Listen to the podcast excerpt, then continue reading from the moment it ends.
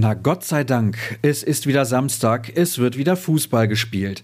Und das aus Sicht von Borussia Dortmund gleich viermal an diesem Tag. An Themen mangelt es uns in der neuen Folge von BVB Kompakt also definitiv nicht. Da müsst ihr euch keine Sorgen machen. Ich bin Sascha Staat und hoffe, dass ihr gut aus dem Bett gekommen seid.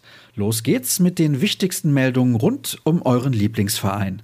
Und klar, wir beginnen mit den interessantesten Aussagen der gestrigen Pressekonferenz zum Spiel gegen den ersten FC Köln. Standesgemäß mit der leider nächsten schlechten Nachricht, denn Emre Can wird aufgrund einer Muskelverletzung bis Mitte November ausfallen. So ließ es Marco Rose während der Fragerunde verlauten. Dafür kehrt ein Trio in den Kader zurück. Gregor Kobel, Daniel Mahlen und Yusufa Mokoko sind wieder einsatzfähig. Der Trainer scheint schon richtig heiß auf das Duell mit den Domstädtern zu sein. Wenn das Stadion voll ist, ist es völlig Wurst, was ich da draußen sage, weil die Jungs gepusht werden. Gegen Ingolstadt wussten wir, dass weniger Fans kommen und das haben wir im Vorfeld schon gemerkt. Wir wollen ein volles Stadion und hoffen auch auf die Ultras, damit bald wieder richtig Feuer unterm Dach ist, meinte Rose.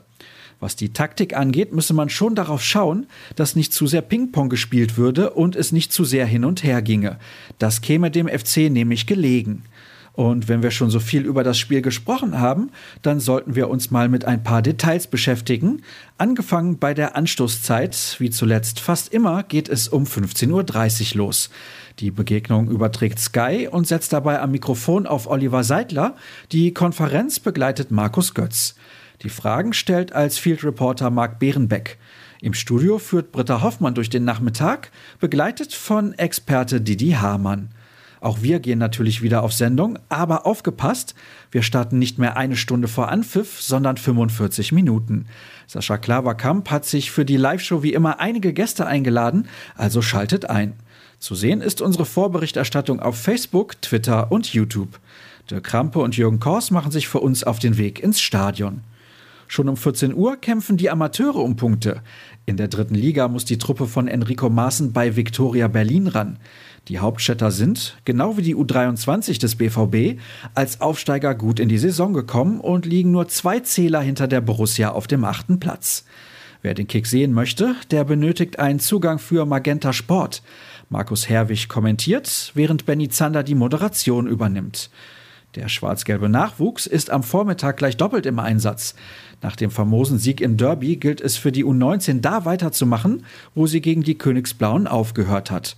Um 11 Uhr tritt man auswärts beim ersten FC Köln an.